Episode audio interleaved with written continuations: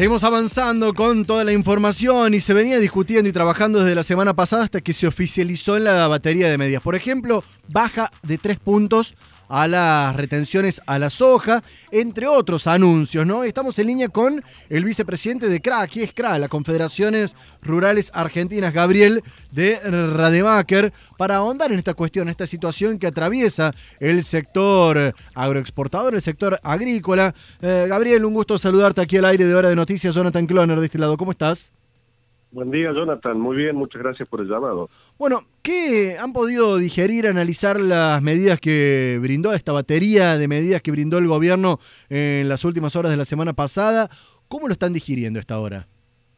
Eh, mira, eh, más allá de que cualquier medida que implique una, aunque sea temporaria reducción de la presión impositiva, que para el sector agropecuario es angustiante, es eh, aplastante, los términos y los tiempos en los que se ha dado no han caído bien, por cuanto el grueso de la producción eh, agrícola ya no está en, poder de los productores, ya está en poder de la industria, en poder de los exportadores fundamentalmente, de modo que esta reducción eh, casi eh, es, por como ha sido presentada, es una provocación, porque durante hace años se viene planteando y se otorga justo en el momento en que el beneficio va a ser únicamente trasladado o aprovechado por estos sectores, por estos otros eslabones de la cadena, que ya no son los eslabones productivos. Entonces, por lo inconsulto, por lo extemporáneo, ha caído mal y ha sido eh,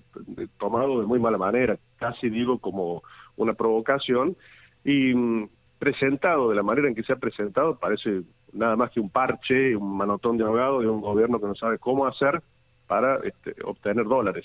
claramente no es este el camino, ¿no? La semana pasada los datos que, se desprendían según estimaciones o cálculos que estaría haciendo el gobierno es que hay unos 9 mil millones de dólares eh, frenados, digamos, en, en productos. ¿Es correcta esa cifra?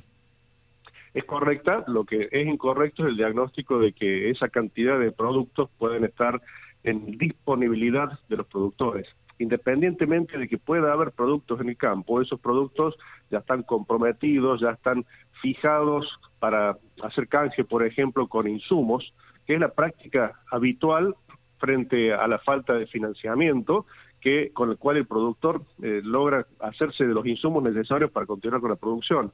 Entonces, pensar que ese beneficio se pueda trasladar beneficio entre comillas se pueda trasladar al productor es un error en el diagnóstico. y, es producto justamente de no haber dialogado con el sector. Esto, esto puede llegar a, motivar de cierta forma, a ver, yo me imagino la respuesta por, por esto que viene contando, pero me obligo a preguntarle si efectivamente esta baja de tres puntos, ahora, porque ya empieza, después empieza a subir escalonadamente, hasta enero que retoma los 33 puntos, digo en el caso de la soja como insignio, eh, pero pasa con, todo, con todas las cosechas, ¿se va a ver una liquidación? ¿Se puede llegar a visibilizar esta expectativa que tiene el gobierno?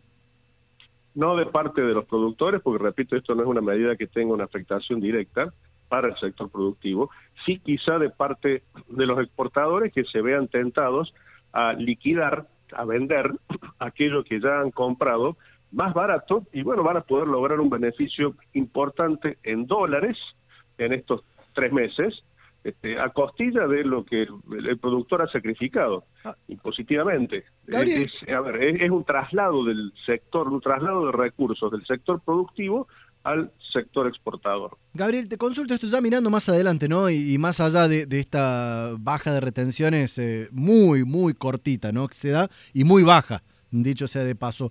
¿Cómo estás viendo el 2021? Digo, este contexto de pandemia, un dólar que cada vez se hace más caro para, para nosotros. ¿Cómo estás viendo el, año que viene? Y es un año que productivamente se está presentando, incluso hasta por las restricciones climáticas que están apareciendo, como un año de producción a la defensiva. Va a ser muy difícil imaginar un escenario de techos productivos porque las restricciones que se están poniendo económicas, financieras, impositivas, para generar inversiones que busquen techos productivos, este, están muy lejos del escenario ideal. Por el contrario, el productor está imaginando un escenario casi de, de trinchera de producir, tratando de no perder. Y no es el escenario que la economía necesita para favorecer el ingreso de divisas, que es lo que está tratando de propiciar el gobierno Pero bueno, nosotros insistimos desde hace mucho tiempo en que este tipo de medidas eh, que, que, no, no, dan un contexto de, de, certeza a mediano plazo, no, no es el camino que, que, necesita el país, más allá de las necesidades urgentes. ¿La provincia sigue estando del lado de los productores? La, perdón, no se la provincia, la, provincia sigue estando del lado de los productores. La provincia tiene una, una visión totalmente diferente respecto a la política pro-productiva que la que tiene el gobierno nacional. Eh, podemos tener diferencias en, cuanto a estrategias, pero siempre ha habido un apoyo implícito, un apoyo muy fuerte desde lo discursivo y también desde lo ejecutivo en las medidas que se toman para propiciar la producción. Eh, incluso hay un diálogo que es muy diferente. Uno puede sentarse en una mesa de diálogo e intercambiar ideas con quienes toman decisiones. Ese, esa realidad no se da en, en, la política nacional porque quien está sentado a la mesa de negociaciones con la comisión de enlace, con las entidades de la comisión de enlace, es el ministro Basterra, que carece totalmente de ningún margen político para tomar decisiones.